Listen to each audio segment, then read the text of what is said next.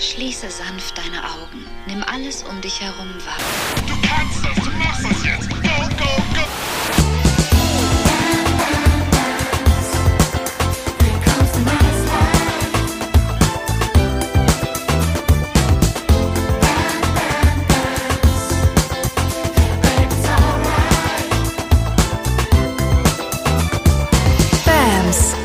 99 Tipps für ein nices Life.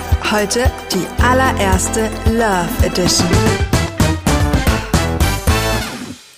Halli, hallo, hallöchen und herzlich willkommen zur vierten Folge Bams OMG. Ich bin jetzt schon, bevor die Folge anfängt, komplett durch. Wirklich komplett durch. Und da lacht er schon im Hintergrund, weil ich bin heute nicht im Studio, sondern ich bin heute in meiner wunderschönen Abstellkammer. Ich sitze, ich sitze neben, neben Zwieback und allem ungefähr, eingepfercht, äh, behangen mit Samtvorhängen, um irgendwie diesen Sound noch irgendwie einigermaßen hinzukriegen. Ja, ihr wisst, wie das ist. Family Life mit Kids, Betreuungsperson krank und irgendwie nicht die Möglichkeit im Studio aufzunehmen. Deswegen freue ich mich heute, dass die vierte Folge BAMS aus dem ja, aus dem privaten Abstellbüro kommt und äh, ich vor allem einen ganz besonderen Gast habe heute, mit dem es hier sehr schön ist in dieser Abstellkammer Wird übrigens. schon ganz warm. Hallo Philipp. Hallo Voll Mira. schön. Ich freue mich sehr, dass wir das heute machen miteinander. Ja, ich mich auch. Auch unter diesen Umständen. Vielleicht ist sogar fast noch ein bisschen spaßiger. Findest du es romantisch? Ich finde es in erster Linie äußerst witzig. Stimmt. Mal schauen, ob die Romantik auch noch dazu kommen will. Ja, schauen wir mal. Heute ist auf jeden Fall ein sehr schönes Thema dran, was einiges mit Romantik zumindest zu tun hat, kann man sagen. Mal so, Ähm, mal so. Ja, das äh, ist auch wiederum wahr. Ähm, ja, worüber wir heute quatschen wollen, das erzählen wir euch jetzt. Das Thema der Woche. Philipp, Ja, bitte. eigentlich hatte ich mir das alles ganz anders vorgestellt. Was denn? Ich wollte so eine richtig krasse Begrüßung machen. Also ich wollte so richtig professionell einsteigen in die Folge. Weißt du, so wie ich das halt immer mache. Ja. So mega professionell. Ja. Und dann wollte ich so einen Trommelwirbel einfügen und in höchsten Tönen erstmal von dir schwärmen und erstmal erzählen, weswegen du heute da bist. Und jetzt haben wir diesen weirden Einstieg gehabt und jetzt ist so ein bisschen die Frage, wie kommen wir da wieder raus? Müssen wir das? Weiß ich nicht. Soll ich mal sagen, wer du überhaupt bist? Ja, gerne. Du bist äh, meine große, große Liebe. Du bist der Grund oder nicht der Grund vielleicht, sondern eher mh, der Mensch, mit dem ich mein Herz wieder öffnen könnt, konnte nach, keine Ahnung, Ewigkeiten, äh, Verschlossenheit und oh Gott, du hast Tränen in den Augen. Nein, Is it real? Das ist hier der Pfeffer neben mir hier in der, in der Speisekammer. Ich liebe das, dass du so, so krass schön verbunden bist mit deinen Gefühlen. Das ist so schön. Also nochmal zurück zum Thema. Ja. Ähm, genau, du bist der Grund oder der Mensch, mit dem ich mein Herz wieder öffnen konnte. Nach so unfassbar langer Zeit. Ich habe es vor kurzem in einer Story geschrieben als Antwort auf die Frage, was ähm, mein glücklichster Moment im Leben war. Und ich habe ziemlich lang äh, darüber nachgedacht. Und ich bin dann zu diesem Punkt gekommen, dass ich geantwortet habe, für mich war der glücklichste Moment in meinem Leben, als ich gemerkt habe, und ich habe dir das damals auch berichtet, Ja. wie mein Herz so auf einmal aufgegangen ist.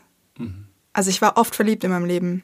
Sehr, sehr oft und sehr krass verliebt. Und ich habe damals auch, ich liebe dich zu den Personen gesagt, aber ich habe jetzt erst gemerkt, wie sich Liebe wirklich anfühlt. Und dass sie vor allem gar nicht personifiziert ist eigentlich auf eine Person, sondern wie groß sie wirklich ist. Und dieser Moment, als mein Herz aufgegangen ist, ich weiß noch, wie ich damals im fliegenden Haus saß und es gespürt habe und ich habe, es hat mir fast schon kurz ein bisschen Angst gemacht, aber auf so eine aufregende Art und Weise, weißt du, so ein, ähm, so ein Gefühl, so, oh, was passiert körperlich mit mir? Kennst du das? Ja, ich kann mich so, erinnern, du hast nämlich das mir damals geschrieben, dass du ein bisschen Schiss hast, dass es dir Angst macht. Ja.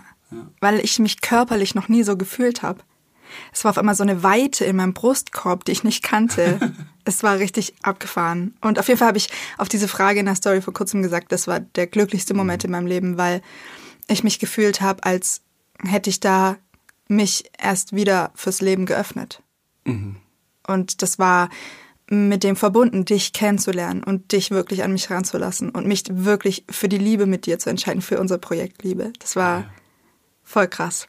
Okay, wir haben uns schon ein bisschen verlabert. Wir waren hier gerade beim, beim Thema der Woche. Ähm, was ist das Thema der Woche? Wir wollen heute darüber quatschen, wie wir uns überhaupt kennengelernt haben, wie unser Weg war, uns für diese Liebe zu öffnen eigentlich, oder? Wir wollen so ein bisschen in unserer Vergangenheit, in unserem Nähkästchen rumkramen und euch erzählen, dass äh, wahre Liebe nichts, und zwar gar nichts, mit diesem, wie nennt man das, Hollywood Rosenbetten-Ding zu tun hat, wie man das überall so verkauft kriegt.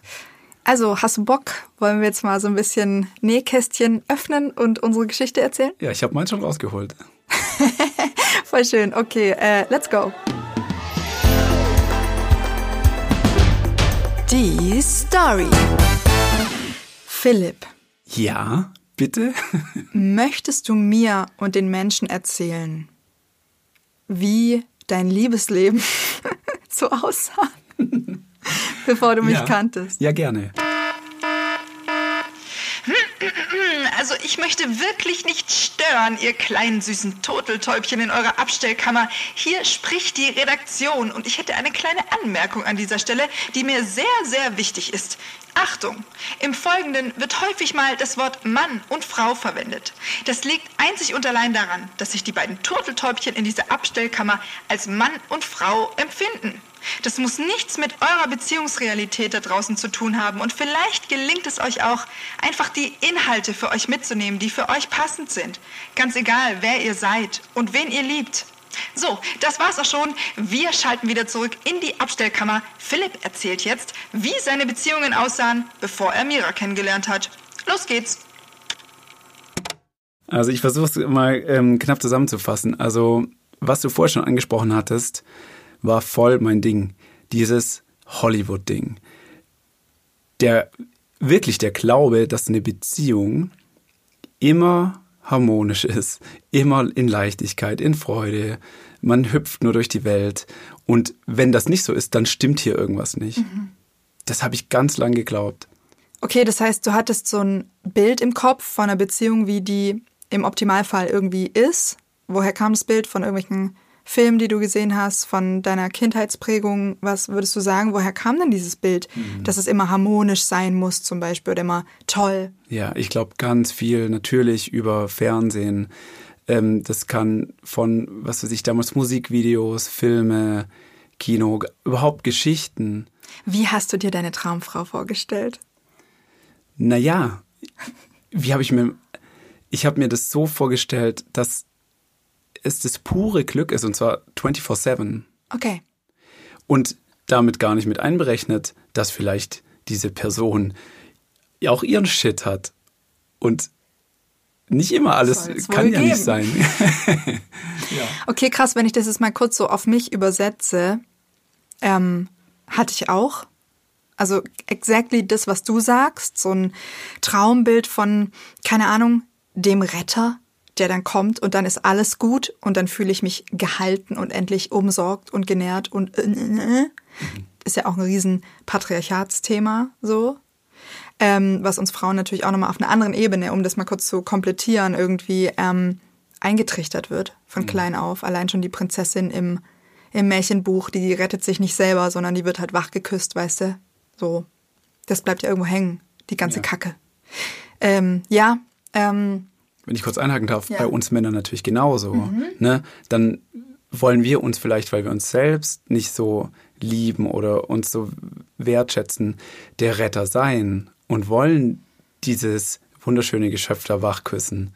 aber wenn dieses wunderschöne Geschöpf auf einmal mega wütend ist und irgendwelche Gefühlsausbrüche hat und äh, keine Ahnung auch, I don't know, wie drauf ist, dann denkst du natürlich, hä? Hä, aber warte mal, was habe ich denn jetzt hier falsch gemacht? Das ist ja mit die böse Stiefmutter. Hoppla, Ist ja gar nicht die bin ich Prinzessin. im falschen Buch gelandet jetzt, oder? Scheiße. Apropos, ähm, apropos Dings Buch und so, ne?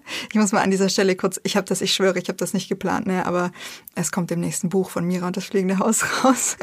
Was einfach, ich habe es wirklich nicht geplant. Nur weil wir jetzt zufälligerweise ähm, beim Thema Märchen gelandet sind. Und auf diesem Buch äh, steht hinten drauf, Märchen war gestern, hier kommt Mira. Ähm, das ist ein Vorlesebuch, wo es einfach wunderschöne äh, Geschichten vorzulesen gibt, die ganz achtsam, äh, achtsam geschrieben sind und wo genau solche Sachen eben nicht passieren. Weil man sieht zum Beispiel an uns jetzt und an, glaube ich, ganz vielen anderen Menschen auch, wozu alleine so, eine, so ein Narrativ führen kann. Allein dieses Narrativ der zierlichen, immer lächelnden Prinzessin, die unschuldig eingesperrt ist im Turm, sich nicht retten kann. Und dann kommt der Prinz und ist immer stark und hält immer alles und so und rettet sie aus ihrer misslichen Lage. Das ist natürlich Und krass. das komplett elegant Mhm. und in schön. Und auch vor allem so, ähm, ja, und dann lebten sie glücklich bis an ihr Lebensende. Als Maul einfach. What is it? Das ist heftig einfach. Ja, es ist krass, wie wir geprägt werden. Ja, und dann wird uns das vorgelesen, ne? Jeden Abend. Der Prinz und die Prinzessin. Dann hatten sie sich gefunden und dann lebten sie glücklich bis an ihr Lebensende. Ja. Alter.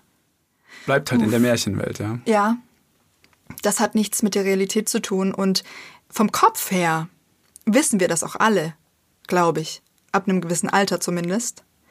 Aber bis wir das wirklich in uns mal entlarvt haben, wie tief das gesickert ist, Ja. weißt du, in welche Schichten.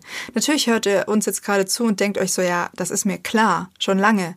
Aber es ist dir vielleicht im Verstand klar? Und wie klar ist es eigentlich deinem Herzen? Weil das, was du hattest mit dieser Suche nach dem immer perfekten, immer harmonischen Ding, das hatte ich zum Beispiel total krass mit diesem, ich, ich meinte, eine Vorstellung davon gehabt zu haben, wie mein Mann zu sein hat. Die Vorstellung genau dieses starken Retters. Und immer, wenn irgendeine Person in meinem Leben irgendwas gemacht hat, wer es diesem Bild nicht entsprach, habe ich unbewusst so eine Angst bekommen, dass ich irgendwelche Dramen kreiert habe, zum Beispiel, um diese Person von mir fernzu- fernzuhalten. Wenn die Person Schwächen gezeigt hat oder Ängste Zum oder Beispiel. Mhm. Mhm. Ah ja, hier, Kaffee, ich Ja. habe was vergessen. Schlürf. Kannst du dich erinnern an den Moment, wo du deinen Schlüssel vergessen hast? Ja, kann ich mich sehr gut dran erinnern. Panikalarm. Okay, Moment, ich muss diese, ich muss diese Geschichte kurz erzählen. Wir waren noch nicht zusammen. Es war ungefähr, I don't know, anderthalb Wochen nach unserem Ich hake kurz ein. Für mich war schon klar, dass wir, vielleicht waren wir noch nicht offiziell zusammen, für mich war aber schon vollkommen klar, dass es vollkommen klar ist. Oha. Okay, für dich war es schon klar, für mich noch nicht so. Ich war noch ein bisschen, wie, sagen's, äh, wie- sagen wir das, in der Angst und in dem Modus so, okay, Moment, so viele schlechte Erfahrungen gemacht, so viel Shit passiert, so viel Drama hinter mir. Das werde ich erstmal hier ordentlich prüfen. So, das war so ein bisschen mein Modus. Weil ich in dem Moment eine sehr genaue Vorstellung davon hatte, was ich möchte und vor allem, was ich nicht möchte. Und äh, ja, das führte dazu, dass zum Beispiel einer meiner Erwartungshaltungen war, ich möchte niemanden mehr daten, never ever, der verpeilt ist. und dann, und dann ist, hat sich folgende Situation zugetragen. Wir kannten uns, oder wir kannten uns ja schon länger, aber wir hatten, ähm, keine Ahnung, es war anderthalb Wochen, anderthalb, zwei Wochen nach unserem Wiedersehen, Ahnung. kann man ja, sagen. nach unserem ersten Date, ersten und zweiten Mhm. Date. Wir hatten zwei Dates und dann bist du in die Provence gefahren. Wolltest dort eigentlich über Silvester bleiben. und Ich so habe es nicht bisschen- ausgehalten. ja, ja, Ja. Ich wollte schön eine Woche fasten, meditieren, meine Bücher lesen, aber habe die ganze Zeit an so eine Person denken müssen, konnte ich mich gar nicht auf meinen Atem konzentrieren. Ja, und dann äh, hast du das abgebrochen und bist heimgefahren und du hattest dann gesagt, äh, lass uns Silvester zusammen verbringen. Oder es war so der Plan, ne? Bist du, glaube ich, am 30. heimgefahren, 30.12. Und dann ähm, bist du nachts irgendwann um halb zwei oder so bei dir in deiner Stadt angekommen und ich wohnte damals ungefähr eine Stunde entfernt von dir. Ja. Korrekt? Korrekt. Korrekt, Schnucki. Ähm, auf jeden Fall, Insider, ähm, war es dann so, dass du dann um halb zwei oder sowas oder halb eins nachts bei dir angekommen bist und ähm, mir dann noch nachts schriebst. Ich meine, wir war, waren eh im Dauerkontakt, das kennt man ja. Verliebtheitsphase, keine halbe Stunde vergeht, ohne sich ein Herz zu schicken und so. Und dann schreibt er mir, liebe Leute, mitten in der Nacht, oh shit, ich komme nicht in meine Wohnung. Und das war nicht gelogen. Das muss ich mal ganz kurz. Ähm, Nach neun Stunden Fahrt aus der Provence, ich komme nicht in meine Wohnung. Und ich nur so, ich innerlich in dem Moment so, okay, das wird eh nichts. Mein erster Impuls war, das wird nichts. voll krass. Es hat mir so eine Angst gemacht, weil du kommst nicht in deine Wohnung, weil du hast den Schlüssel verballert. Wo, wo soll denn dieser Schlüssel sein? Wie kann man, also ist das, was ist denn das für ein Typ? Das ist doch kein Mann, habe ich mir gedacht. Krass.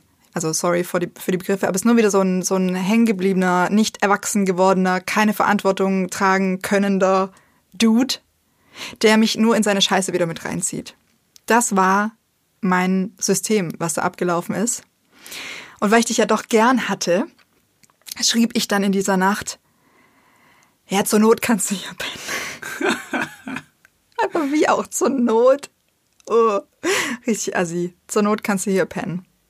Wie war das für dich? Naja, es war für mich erstmal ähm, ein ultra anstrengender Tag. Ne? Ich bin da äh, neun Stunden Auto gefahren, kam da nachts an und es war so, dass meine Mutter ja den, das Haus gehütet hat. Und da ich aber früher zurückkam als besprochen, war der Schlüssel noch nicht in meinem Briefkasten, wie ich es erwartet hatte. Und dann stand ich vor der Wahl, okay, ich könnte jetzt irgendwie das Haus wach klingeln, wo Familien mit Kids wohnen, die mir bestimmt aufgemacht hätten und gesagt, ja, Philipp, kein Problem.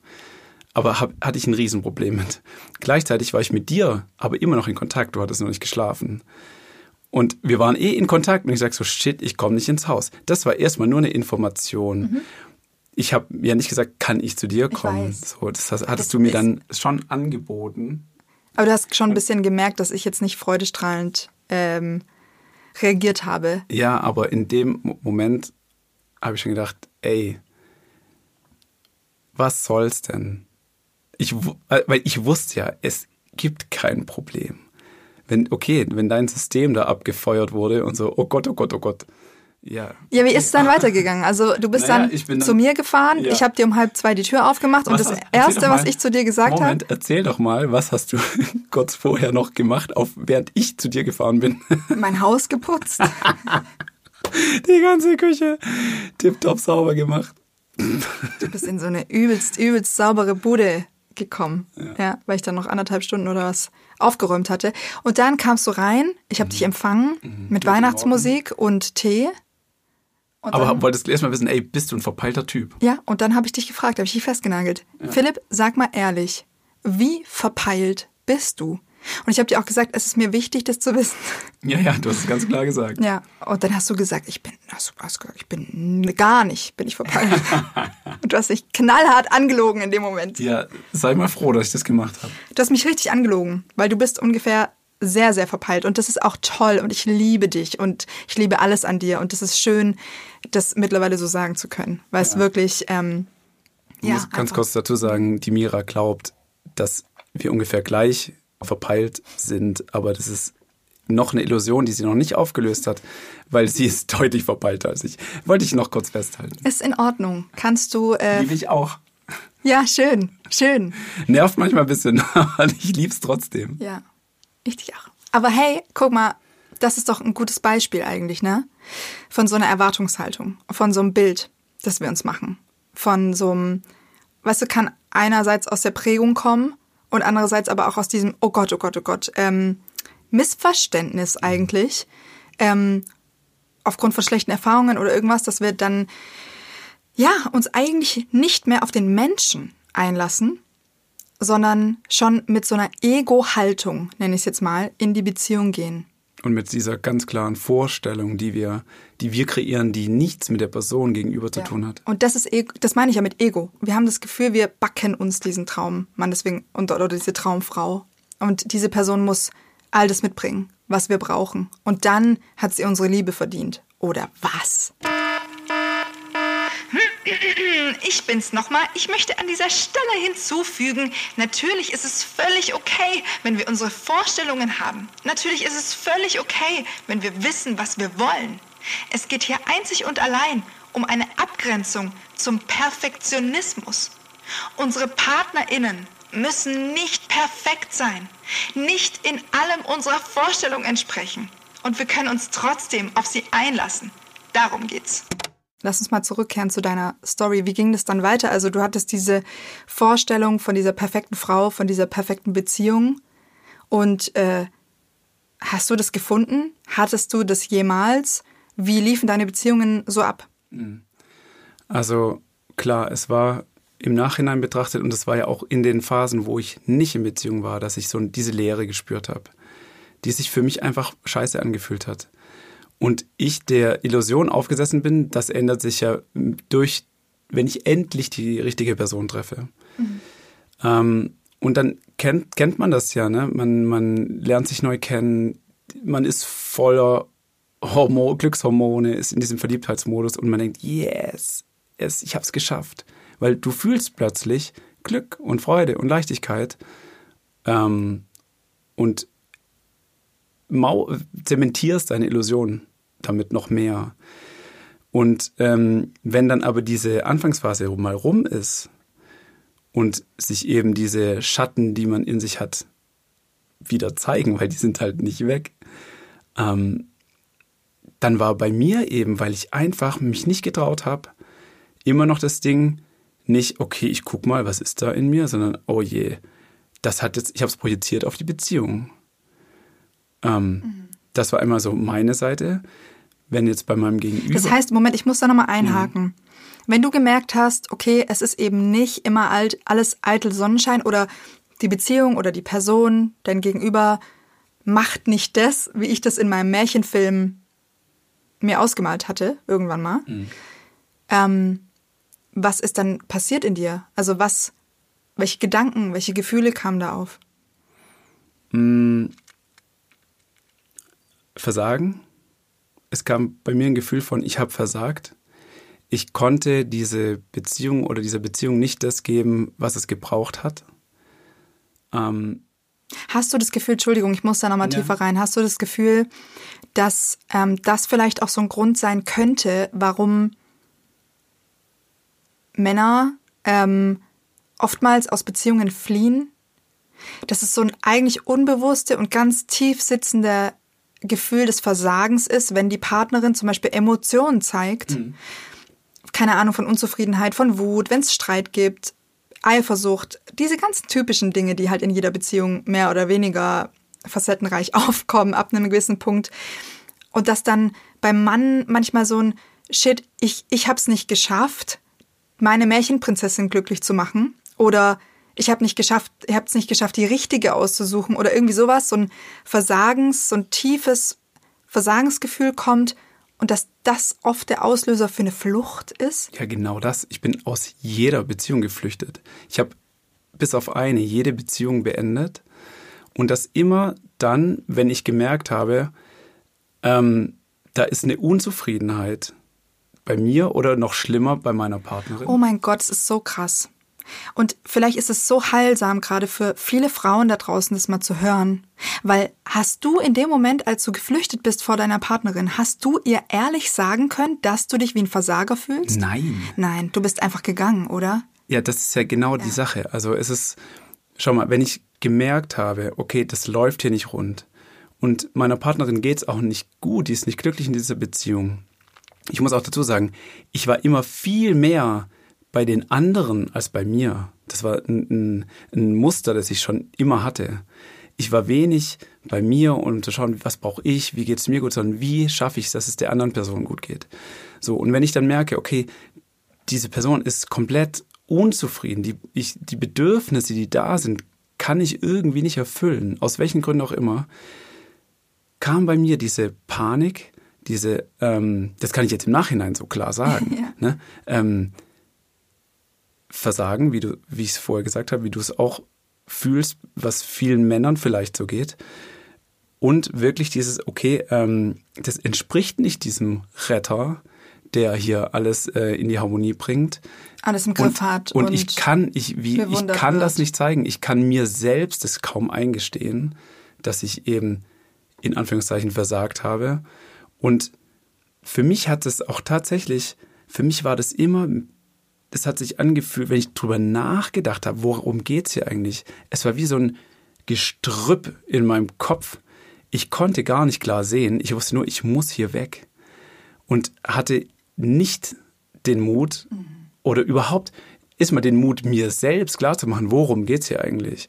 Und noch weniger dann der Partnerin gegenüber zu sagen, hey, weißt du was, ich mag dich, aber ich kann nicht mit dir zusammen sein, weil ich habe das Gefühl, ich schaffe das nicht, ich fühle mich irgendwie so und so und so und so und so. Es war nur so, boah, irgendwie, ich, ich finde es voll anstrengend, ich bin irgendwie überfordert, ich weiß gar nicht warum, aber irgendwie vielleicht passt es auch einfach doch nicht und bla bla bla. Und meine Tochter und es ist so viel und die Auflegerei und was ich, also was ich damals ich habe alles geschoben auf die Dinge, die ich in meinem Leben sonst noch so hatte, Hey, ich- wo ich dachte, meine Energie fließt halt dahin und kann nicht mehr und deswegen kann das nicht und deswegen kann sie die, kann ich die Bedürfnisse nicht erfüllen und es ist ja nur zum Besten und es war für mich die Flucht war die pure Befreiung. Oh mein Gott, ich glaube, dass sich hier gerade ganz viele Leute wiedersehen. Entweder in deiner Position oder eben auf der anderen Seite, als die Person, die verlassen wird, als die Person, die, keine Ahnung, ähm, ja. Und dann ist es ja so schmerzhaft, weil wir ja als Person, die dann verlassen wird oder die, ja, auf, auf, für die sich nicht geöffnet wird, so, ähm, nicht verstehen, was in der, im Gegenüber eigentlich abgeht. Und ich finde es so schön und so mutig von dir und so toll und wertvoll für die Welt, dass du deine Erfahrung gemacht hast und mittlerweile auch Dinge erkennen kannst und das auch so offen kommunizieren kannst. Ich finde es schön, da haben wir uns gefunden, würde ich sagen, weil ich mache das auch total gerne. Und ich weiß, dass es wichtig ist, auch über diese Zeiten zu sprechen. Es tut mir auch unheimlich gut. Also es tut mir unheimlich gut, das zu erkennen und auch wirklich zu verbalisieren, weil das mir, das bringt für mich auch so eine Versöhnung damit Ja. rein, weil ich mich so verurteilt habe. Und es ging ja bis zu dem Punkt, dass ich dachte, okay, ich bin einfach beziehungsunfähig. Ich, ich lasse es einfach. So Wahnsinn. Ich glaube, es geht so vielen Leuten da draußen so wie dir. Ja, diese Flucht vor der wirklichen Öffnung.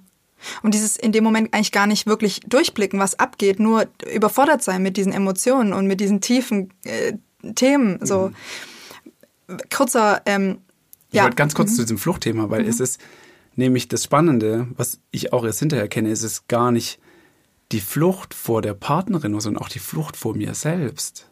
Ne? Weil Klar. ich wurde konfrontiert mit meinem Shit, hab's projiziert auf die Beziehung, auf die, auf die, ja, und tschüss. Dass Das ich mich heißt- nicht mit mir auseinandersetzen muss.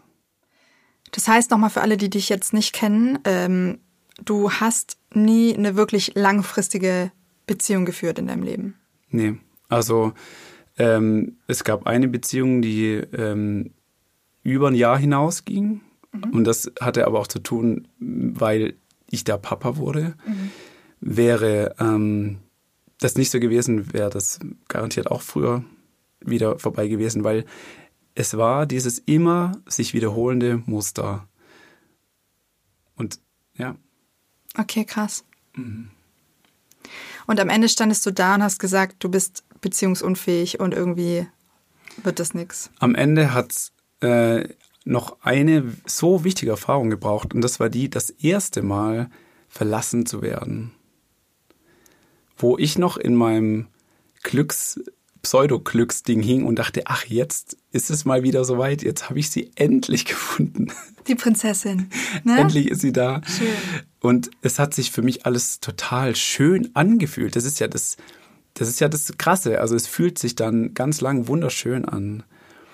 Und dann war das von heute auf morgen einfach vorbei. Und ich wurde mal so richtig konfrontiert mit der Härte des Lebens. Für mich hat sich das so angefühlt. Ich weiß, es ist so auf hohem Niveau gerade ähm, von Härte des Lebens gesprochen, aber es war für mich persönlich ähm, eine ganz, ganz ähm, krasse Erfahrung und auch mega wichtig. Und ja, erstmal habe ich dann entschieden, okay, das war's. Ich habe keinen Bock mehr auf die Scheiße. Und genau diese Das Entscheidung. war's, also das war's im Sinne von, Das war, ich brauche keine Beziehung. Ich bin eigentlich, ich kann auch mit mir selber cool sein. Ähm, und es war voll wichtig, weil ich dadurch wirklich die Entscheidung getroffen habe, ich suche das nicht mehr im Außen, mir irgendwas, was mir irgendwie helfen kann. Und dadurch mehr und mehr konfrontiert wurde mit meinen Themen und ich mich irgendwie habe ich es geschafft, mich nicht mehr rauszuflüchten und habe dann wirklich einige Jahre keine Beziehung gehabt und habe mich um mein Zeug gekümmert. In dir. In mir. Das bedeutet, du warst dann so abgefuckt nach dieser Erfahrung, dass du gesagt hast, nee, brauche ich nicht. Ähm, Hollywood is over. Wir haben kein Happy End. Das Thema ist für mich gegessen. Und in dieser Aussichtslosigkeit, was ja geil ist, eigentlich das Wort an der Stelle Ja, ja, zu, voll. zu verwenden, ne? du checkst es. Aussichtslosigkeit, die innere Leere zu spüren, ähm, die du immer gespürt hast, dachtest, du könntest sie mit deiner Märchenprinzessin füllen, mit diesem Märchenbild, dieses, sie lebten glücklich bis ans Ende der Zeit irgendwie miteinander füllen, diese innere Leere, so eins auf die Fresse gekriegt zu haben, zu merken, shit, und dann aussichtslos dazustehen und zu sagen, okay, es, oder nee, auswegslos eigentlich, musst du sagen. Ja, ähm, konfrontiert. es gibt keinen Ausweg, mich mit mir selbst beschäftigen zu müssen. Und ne, auch eine Beziehung oder jeder Märchenfilm der Welt ist kein Ausweg, mich mit mir selbst und meinen schwarzen Löchern beschäftigen zu müssen. Ähm, Punkt. Und solange ich das eben erwarte von meinem Gegenüber, wird es eh nicht funktionieren. Kann man so sagen? Oder? Ja, mir kam es, ja, doch, schon. So, natürlich habe ich erstmal versucht, als es so krass war, andere Auswege zu finden, in Form von Feiern, Alkohol, was weiß ich. Ne? Dann versucht man es irgendwie anders zu betäuben. Aber bei mir war es so, dass dann einfach mein Körper, mein ganzes Wesen hat mich gezwungen, klarzukommen und die Sachen aufzuarbeiten. Und dann hast du, um es mal vorwegzunehmen, vielleicht auch zur Meditation gefunden, zur in Anführungsstrichen inneren Arbeit. Ich hasse dieses Wort. Wie kann man das sagen? Heilung. Na. Du hast so, so Methoden gefunden zum Thema Heilung und Was, Innenschau. Was für mich alles Oder? verändert hat, war, dass mir ein, ein Buch zu mir gekommen ist zum Thema Achtsamkeit. Und ich wusste gar nicht, was soll das eigentlich bedeuten in Bezug auf mich Achtsamkeit. Und mich auseinanderzusetzen mit, was sind eigentlich meine Gedanken, die mich sonst wohin treiben.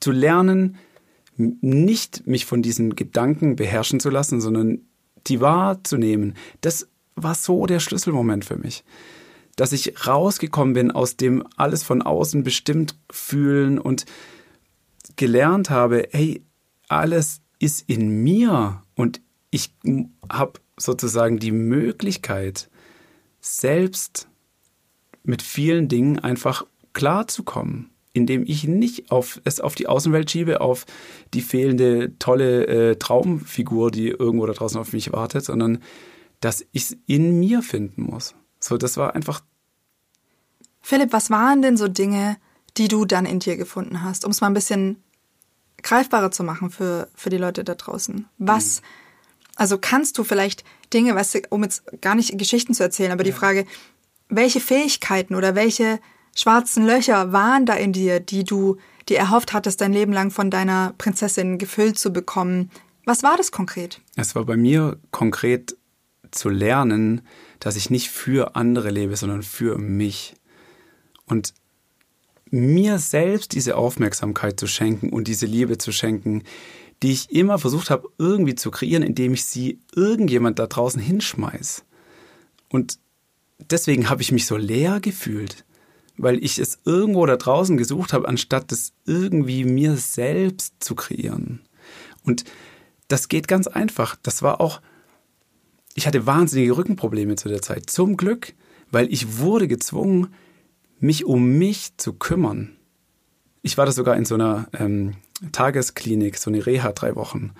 Ich habe das erste Mal in meinem Leben jeden Tag was für mich getan und habe dadurch erstmal wirklich wieder die Beziehung zu mir gefunden, mich gefunden. Wahnsinn. Mhm.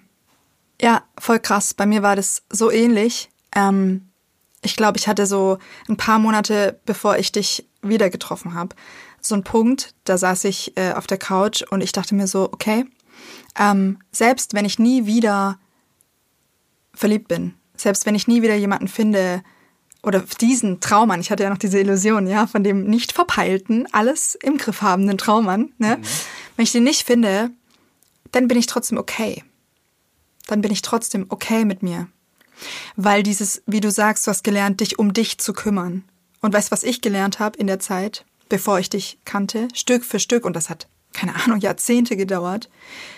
Ich habe gelernt, dass ich als Mensch in meinem Wirken, in meinem Sein wertvoll bin, unabhängig von einer Beziehung. Ja. Und es war bei mir so krass tief drin, dieses, ich bin nur in Beziehung jemand. Das kann ich im Nachhinein wirklich so sagen. Ich bin, ich bin die Frau von, ich bin die Freundin von, ich definiere mich so stark über meinen Partner und habe ganz alleine, so wie ich bin, gar keine, ja, hundertprozentige Daseinsberechtigung. Oha. Voll heftig. Das hatte so viel mit meinem Vatertrauma zu tun, mit diesem übelsten Bagging, Longing, bedürftigen Ding, mit diesem riesigen Loch in mir. Dass ich nie, keine Ahnung, dass mir so viel gefehlt hat, dass ich irgendwie dachte, ich muss das erstmal ausgleichen. Und dann kann ich leben, weißt du? Dann kann ich wirken und sein und machen. Ich hatte schon immer auch das, dass ich wusste, dass ich irgendwie, keine Ahnung, Künstlerin bin und Mucke mach oder was zu sagen habe. Das hatte ich schon immer irgendwie in mir, aber trotzdem war die Beziehung, an einer Seite zu stehen von, immer noch wichtiger. Oder doch wichtiger als ich, wichtiger als mein Wirken, mein Sein. Und das hat sich halt bei mir total gedreht in dem Moment, als ich ähm, rausgegangen bin mit meiner Vision, mit dem fliegenden Haus.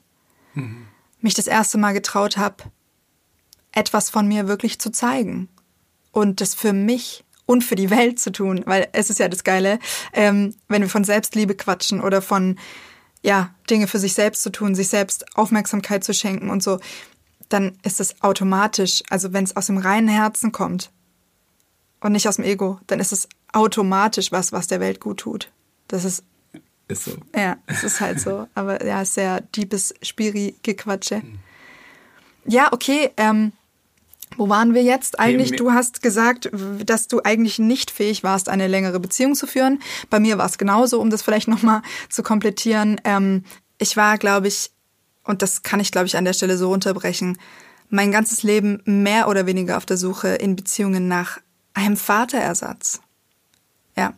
Nach irgendjemand, der mir endlich, endlich das gibt, was mir mein Papa nicht gegeben hat als Kind. Und ich habe das schon gewusst, aber ich hatte irgendwie nicht wirklich den Mut, wirklich hinzuschauen. Und deswegen ist natürlich auch eine Beziehung nach der anderen knallhart gescheitert. Auch meine Ehe. Ja, und das war schlimm für mich. Ich dachte auch irgendwann, ich bin, ich bin einfach beziehungsunfähig. Ich saß genauso wie du da und habe gesagt, Alter, ich kann das nicht. Ja, crazy. Okay, dann äh, lass uns doch mal zum Bams der Woche kommen, oder? Die Leute sind bestimmt jetzt gespannt, wie man aus der ganzen Scheiße irgendwie rauskommen kann. Bams. Let's go. Der Bams der Woche. Ihr denkt euch jetzt vielleicht, dass wir euch gleich sagen, dass ihr euch erstmal selbst lieben, erstmal selbst heilen, erstmal selbst, keine Ahnung, perfektionieren müsst, böse gesagt, um dann eine wirkliche Liebesbeziehung führen zu können. Ist aber nicht so. Ist nicht so. Ist überhaupt nicht so. In unseren Augen nicht. In unseren Augen auf jeden Fall nicht. Weil diese Aussage, kümmere dich erstmal komplett um dich, um deine schwarzen Löcher, fülle, erfülle dich komplett von innen und dann bist du mit deiner overwhelming love und dann blö, blö, blö. Bullshit. Bis zu einem gewissen Grad stimmt es. Und deswegen haben wir auch gerade die Einleitung ähm, so gestaltet. Ja, es ist wichtig, dass wir uns auf die Reise machen, nach innen zu schauen. Und gleichzeitig ist die Frage, was ist es, was bei uns jetzt anders ist als in allen Beziehungen, die wir davor hatten? Was ist es wirklich? Weil bist du geheilt, erleuchtet? Hast du noch, keine Ahnung, deine schwarzen Löcher in dir? Hast du noch Ängste? Hast du noch, oder ist das alles in der Meditation in den Himmel Es ist aufgefahren? Es ist einfach verpufft. Nein, das Spannende ist, und das ist mein Bams. Ja. Haben wir echt denselben Bams? Weiß ich noch nicht. Okay. Ähm, ist, Sag mir jetzt erstmal, ob du erleuchtet bist, Mann. äh, nein, ich bin nicht erleuchtet. Hast du noch Probleme? Ich habe noch Probleme. Liebst du dich zu 100% selbst? Auf gar keinen Fall. Also sa- sag mir, was ist, was, was ist es dann, äh, was ist dieses Mal dann anders? Ja, dieses Mal ist bei mir folgendes anders. Früher habe ich, um diese Schatten, diese Löcher ähm, nicht spüren zu müssen, Beziehungen benutzt, dafür sie nicht spüren zu müssen. So, was jetzt Bams! Bams. Was jetzt, was jetzt was völlig anderes ist. Da schlürft sie. Äh, oh, ist das langweilig, ich schlürfe mal meinen Kaffee. Nein, nein, bitte. Ähm, ähm, jetzt ist es so, ich, dass ich mir erlaube und mich traue, hinzuschauen zu den Themen, die aufkommen durch die Nichtharmonie, durch die Probleme, durch die, man ist mal angepisst, man ist gestresst, man fühlt sich kacke. Früher dachte ich, öh, Scheißbeziehung, tschüss. Jetzt kann ich das wie als eine Einladung sehen und dank dir ähm, diese Themen wirklich angucken und hochkommen lassen und dann kann die Heilung passieren. Und das ist ein Prozess, der vielleicht noch viele Jahre geht und das ist das, was auch anstrengend sein kann, aber es ist, und es ist das Schöne, und du wirst das vielleicht gleich auch so bestätigen, wenn wir an diese Punkte kommen, die so herausfordernd sind, wo wir auch mal kurz den Kopf in den Sand stecken vielleicht auch mal oder einmal kurz rausrennen und äh, mal kurz eine Stunde eine Runde drehen ähm, im Streit, Ja. also Streit gehört da einfach dazu, dann schaffen wir es hinterher, die zugrunde liegende Thematik anzusprechen und allein das zuzulassen, bringt schon eine Wahnsinnsveränderung und ein, und, und ein Vertrauen und eine Tiefe rein und ein Verständnis füreinander. Ja, also kann man sagen, der Bams der Woche ist, ähm, es geht nicht darum, die vollkommene Selbstliebe und alle Themen aufzulösen, bevor wir in eine wirkliche Beziehung gehen können. Das ist, ist- der größte Bullshit. Und ich glaube, dass das auch in diesen Spiri-Kreisen, muss ich ganz ehrlich sagen, ähm, was voll toxisches ist für Menschen, die, ja, also Menschen insgesamt, weil das ist ein Anspruch, dem werden wir niemals gerecht. Wir sind keine aufgestiegenen Engel, wir sind Menschen. Wir alle haben ein Herz, das Dinge erlebt hat. Wir alle bringen ein Päckchen mit, die einen mehr, die anderen weniger, aber wir haben es alle. Wir haben alle Erfahrungen gemacht in, in unserem Leben, die, wenn wir wirkliche Nähe zulassen, also wenn es keine oberflächliche Kackbeziehung ist, hochkommen. Wir begegnen uns, wir erschaffen durch diese Begegnung ein Feld des Vertrauens, der Nähe, der Sicherheit auch. Und in diesem Feld dürfen dann unsere Schmerzen wie von unten hochkrabbeln, ja. Und die, die, die, unser, unser broken heart darf sich zeigen mit allen Narben, mit allem Shit, der da drin sitzt. Und dann wird es geliebt, sowohl von mir selbst als auch von dir. Und diese Liebe heißt nicht, dass wir auf alles auch zen gleich reagieren können. Nur es ist, das ist die Frage jetzt auch an dich, was ist denn dann diese Liebe? Ist es eine Bereitschaft, eine Öffnung? Es ist, also, um mal von mir zu sprechen, es ist für mich zum Beispiel, war das immer eine, ist es immer noch eine Herausforderung, wenn diese Themen kommen, diese vermeintliche Schwäche von mir dir zu zeigen. Ne? Weil da sitzen immer noch diese Prägungen von dem Retter, dem äh, starken Typen. Aber dass es hochkommen kann und wenn ich heulend neben dir im Bett rumliege, Was übrigens vorgestern passiert ist. da, das kann nicht sein. Und du aber kein Struggle damit hast, sondern das auch halten kannst und das auch nehmen kannst, genauso umgekehrt natürlich. Das ist das und was ja, was mir zeigt, ey, da ist diese gegenseitige Unterstützung, dieses Verständnis, die, dieses ich bin da und ich werte das nicht, sondern ich möchte ja, dass dass du die Sachen für dich lösen kannst, weil das tun wir auch für uns. Ja. Du darfst dich trauen, die Beziehung zu sehen als etwas, was dich unterstützt dabei, dein Shit zu lösen. Und nicht die Beziehung zu benutzen als den Shit glattbügeln Als oder die auffüllen. Lösung. Ja, genau. Ha, so ist es. Geil, geiler Bams, da haben wir es. Die Beziehung ist der Raum, der bereitgestellt werden kann, in der du in, in dem Raum kannst du Erfahrungen machen und in dem Raum kannst du sein, um deinen Shit zu lösen. Die Beziehung ist nicht die Lösung für deinen Shit. So ist es. Ja. Sondern es ist wie das Gefäß, Ja. in dem das passieren kann. Eigentlich ist es ein bisschen so ein Paradoxon oder eine Gleichzeitigkeit. Ich darf mit allem, wie ich bin, mit all meinen Narben, Schmerzen, Gefühlen, allem in diesem Beziehungsraum sein. Und gleichzeitig darf ich mich dann in diesem Beziehungsraum um mich auch kümmern. Das finde ich total wichtig. Voll. Und den anderen mit, wie mit ins Boot zu holen. Gespräche super wichtig. Deswegen Frage, ähm, was glaube ich bestimmt viele interessiert jetzt gerade, was ist denn der Schlüssel in diesen Beziehungsraum hinein?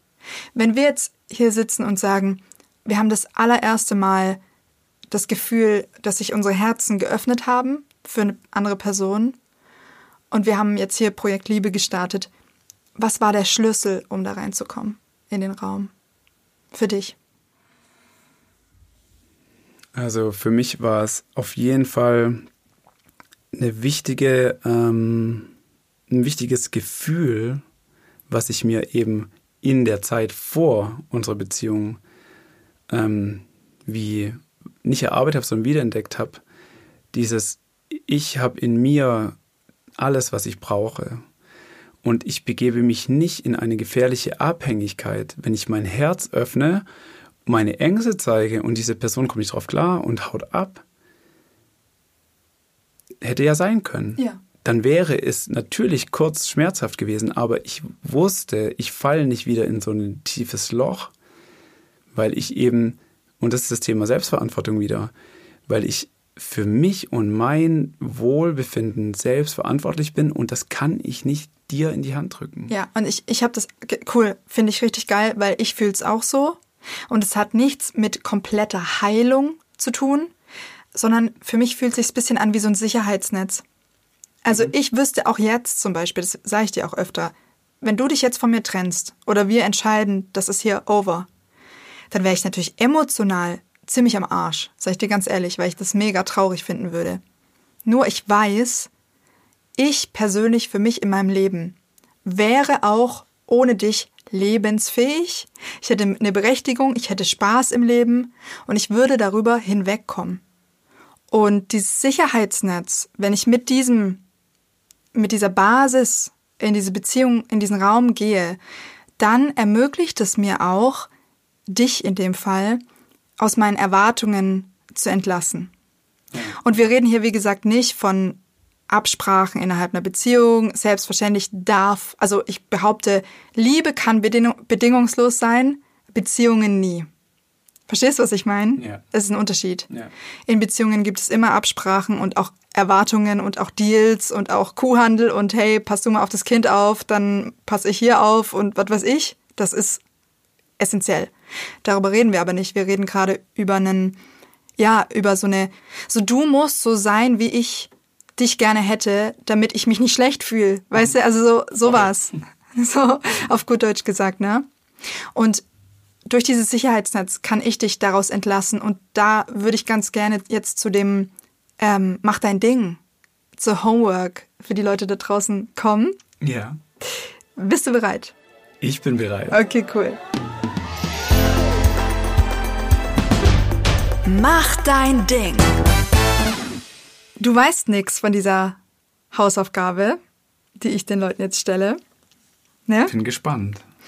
Die Hausaufgabe ist, mal zu entlarven, welche Erwartungshaltung, also so genau das, was ich gerade gesagt habe, dieses Ich will, dass mein Gegenüber so und so ist, damit ich mich nicht schlecht fühle, das mal aufzuschreiben.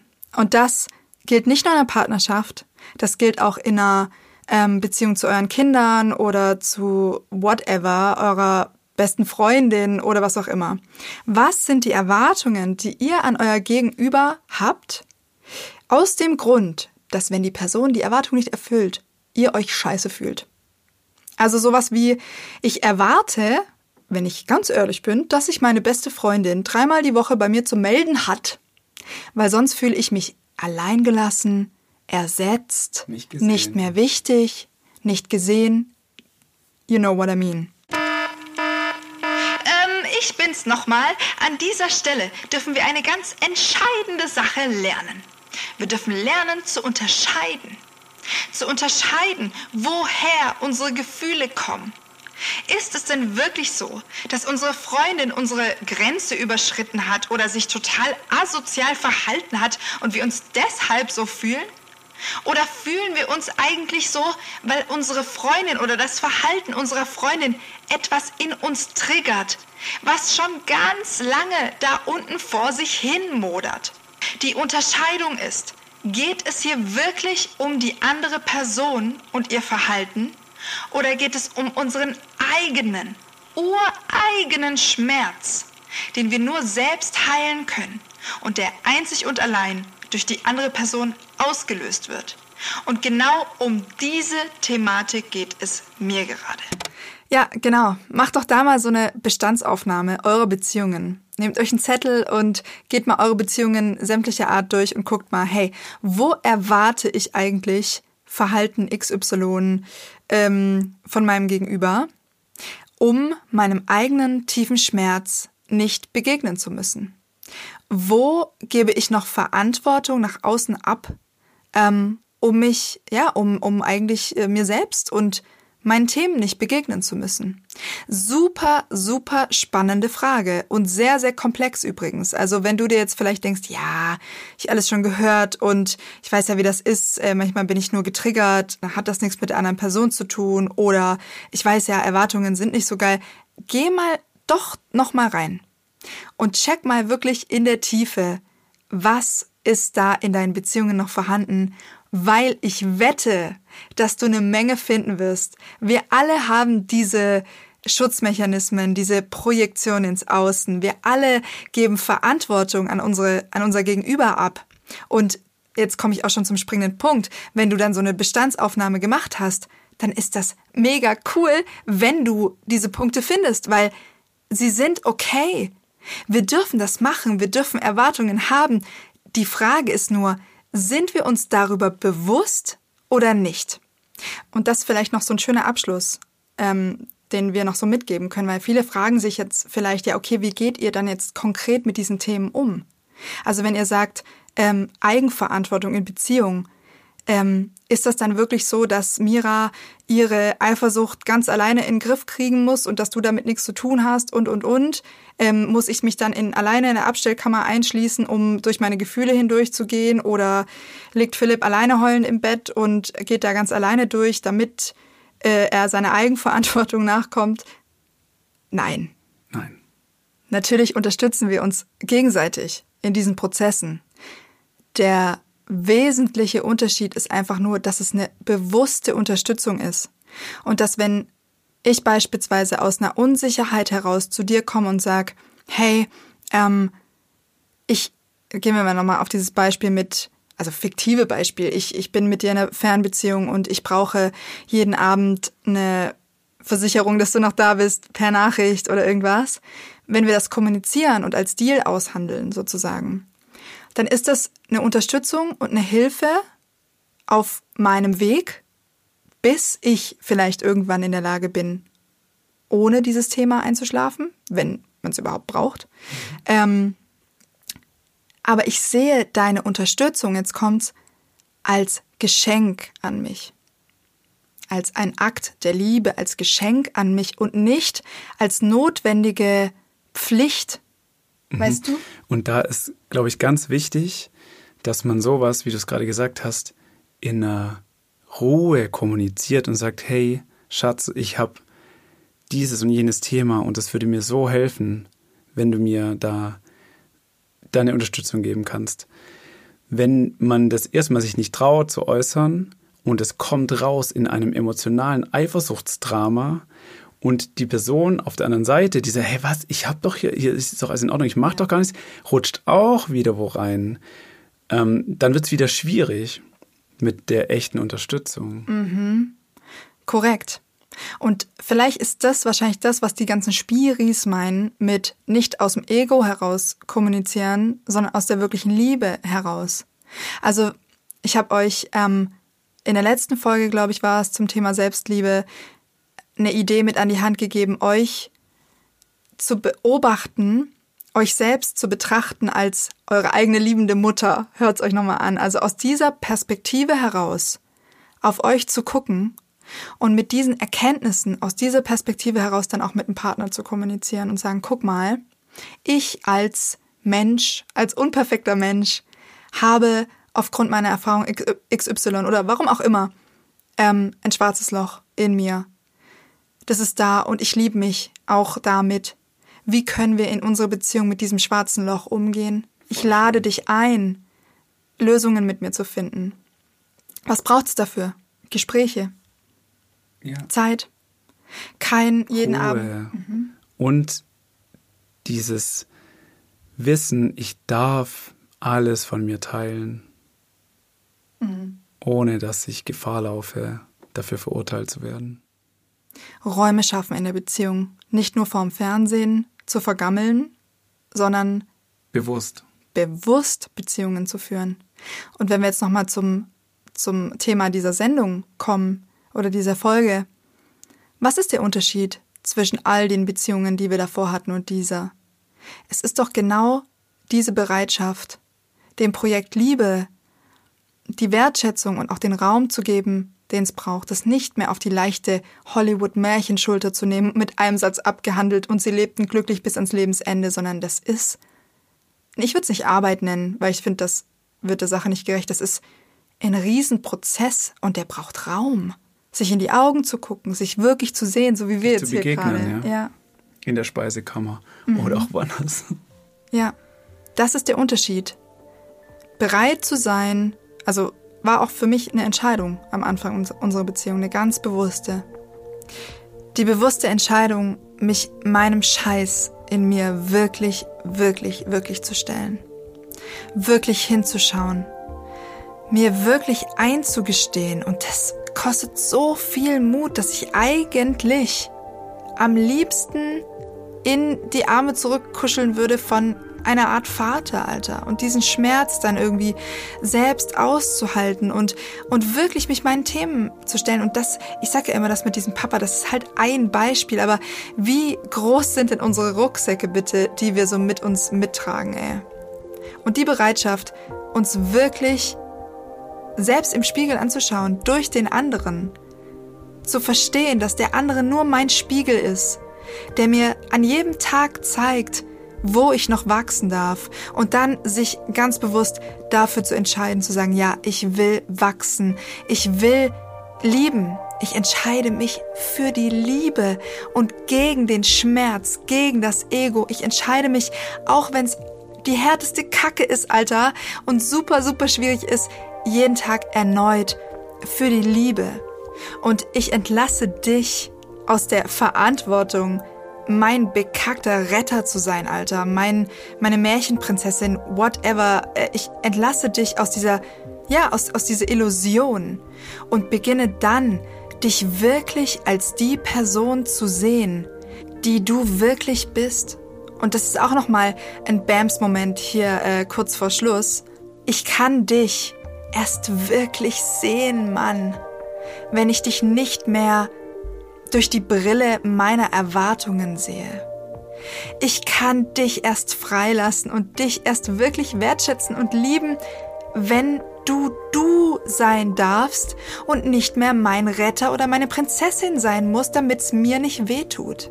Und das heißt nicht, dass es nur diese achtsamen Räume in dieser Beziehung geben darf, damit sie okay und gut ist. Da wären wir wieder bei diesem Hollywood-Ding. Es ist Ja, okay, es braucht ja diese anderen Räume, um überhaupt dahin in zu diese kommen. Ja, achtsamen Räume zu Voll, kommen. Also nochmal ein das Bams. ist eine Bedingung.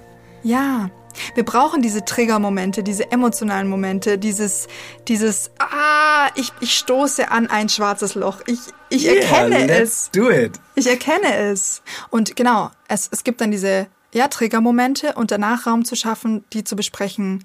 Auch mit Hilfe, mit Unterstützung. Ich möchte noch einen ganz kleinen Tipp mitgeben, ähm, wenn ihr ein Thema habt, das ihr besprechen wollt und es ist was Tiefes, was euch vielleicht auch Angst macht oder mega unsicher. Ähm, mir hat es ganz viel geholfen, erstmal Dinge aufzuschreiben und meiner Partnerin oder was ich einen Brief in die Hand zu drücken weil das für mich nochmal, wenn es um so ein schweres Thema ging, einfacher war, als das direkt mich hinzustellen, mich zu zeigen. Vielleicht könnt ihr auch da, wenn ihr jetzt ähm, einen Partner, eine Partnerin habt oder ihr selbst Schwierigkeiten habt, wirklich damit rauszurücken. Probiert solche Sachen aus. Voll. Stimmt. Fällt mir auch manchmal einfacher dann aus der Distanz. Weil je nachdem, weil je nachdem, wie die Reaktion auch des Partners ist, natürlich kann das ja auch wieder triggern. Und dann kann es ja auch natürlich auch äh, sein, dass man Ja. dann wieder in so eine Spirale kommt. Und Deswegen ist es manchmal aus der Distanz besser. Ein Riesenvorteil ist, dass du dir wirklich nochmal in dich reinhören kannst, bevor du antwortest. Weil wenn du getriggert bist, dann kommt vielleicht schnell eine emotional, eine, eine, eine emotionsgeladene Antwort zurück, die vielleicht gar nicht dahin führt, wo du es gerne möchtest.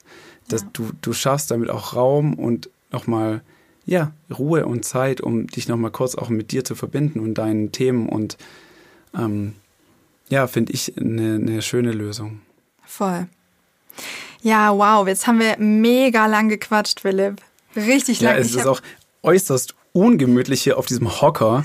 Ihr hört wahrscheinlich den Lüfter des Computers. Ja. Der Sound ist nicht ge wie gewohnt. Ja, und wahrscheinlich, ich habe auch keine Ahnung, ey. Ich werde das jetzt gleich hier alles zusammenschneiden und ich hoffe einfach, dass wir soundtechnisch irgendwie das so aus der Abstellkammer hinkriegen, dass es nicht komplett Banane klingt einfach. Aber egal, es war jetzt wichtig. Ich glaube, wir waren beide mega nervös. Also ich war auf jeden Fall nervös. Ich weiß nicht, wie es mit dir war.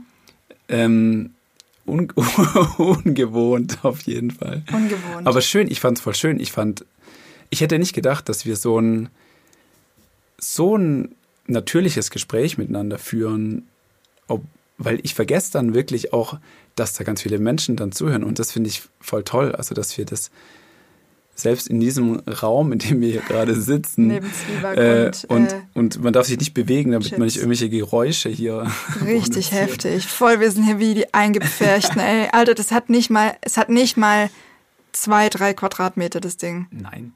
Keine zwei. Und es wird so auch, es ist relativ warm inzwischen. Keine Luft. Deswegen kommen wir jetzt gerne zu einem Ende. Wir kommen jetzt wirklich gerne zu einem Ende. Die Kinder warten auch einfach draußen vor der Tür und haben Hunger und In der Kälte. Aber die haben einen Schal. natürlich nicht. Aber ja, ähm, keine Ahnung, ob ihr irgendwas mitnehmen konntet aus dieser Folge.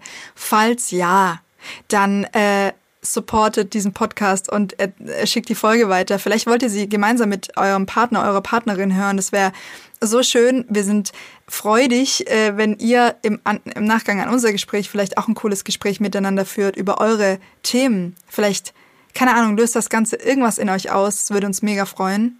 Und ich freue mich, Philipp, dass wir mit diesem mit dieser ersten Love Edition von BAMS den Startschuss gemacht haben für ganz viele weitere gemeinsame Folgen, die in regelmäßigen Abständen hier auf dem Kanal erscheinen werden, ähm, wo wir tiefer reingehen, weil heute war jetzt mal so ein erstes vorsichtiges Annähern. Wie gesagt, ich war voll nervös. Außerdem muss ich nach, seit zwei Stunden irgendwie pipi und kann hier aus diesem Raum nicht raus, weil wir uns so komplett verbarrikadiert haben.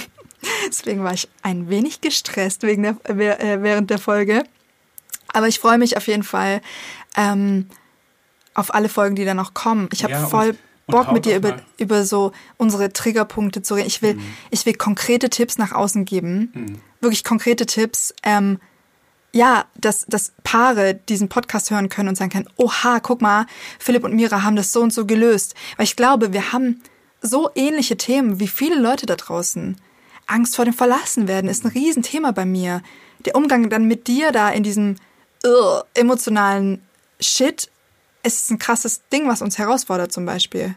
Oder auch du mit deinem Thema, ähm, dir deinen Raum auch wirklich nehmen zu können oder keine Ahnung, das ist, das, wir haben, glaube ich, viele Punkte, die übereinstimmen mit anderen Menschen da draußen. Ja, klar, weil wir haben alle unsere Themen und die sind, die sind sehr oft sehr ähnlich. Und was ich trotzdem, was ich gerade noch sagen wollte, was ich voll interessant fände, wenn ihr mal eure Fragen oder eure Impulse mal noch da lasst. Ich weiß nicht über welchen Kanal, wahrscheinlich über dein Insta oder. Ja, ähm, hey, machen wir es doch einfach so.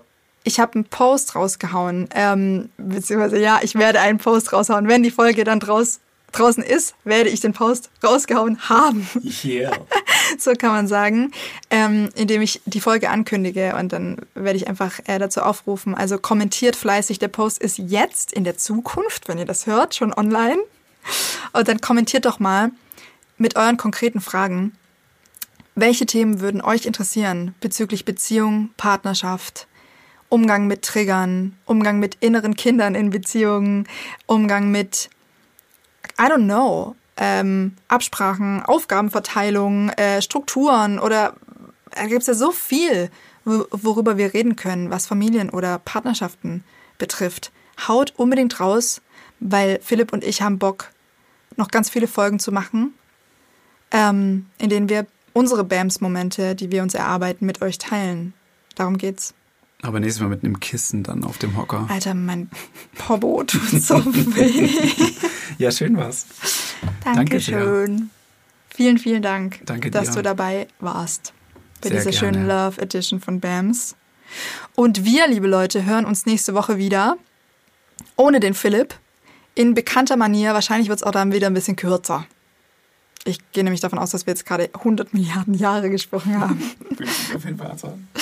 Dankeschön. Und an euch äh, alle, ähm, gebt fünf Sterne und teilt diese Folge. Und bis nächstes Mal. Tschüssi. Ciao, ciao. Krieg ich noch einen Kuss? Vorsicht. Oh Gott, das ist alles auseinander. Also ganz vorsichtig. Dankeschön. Tschüssi. Ciao.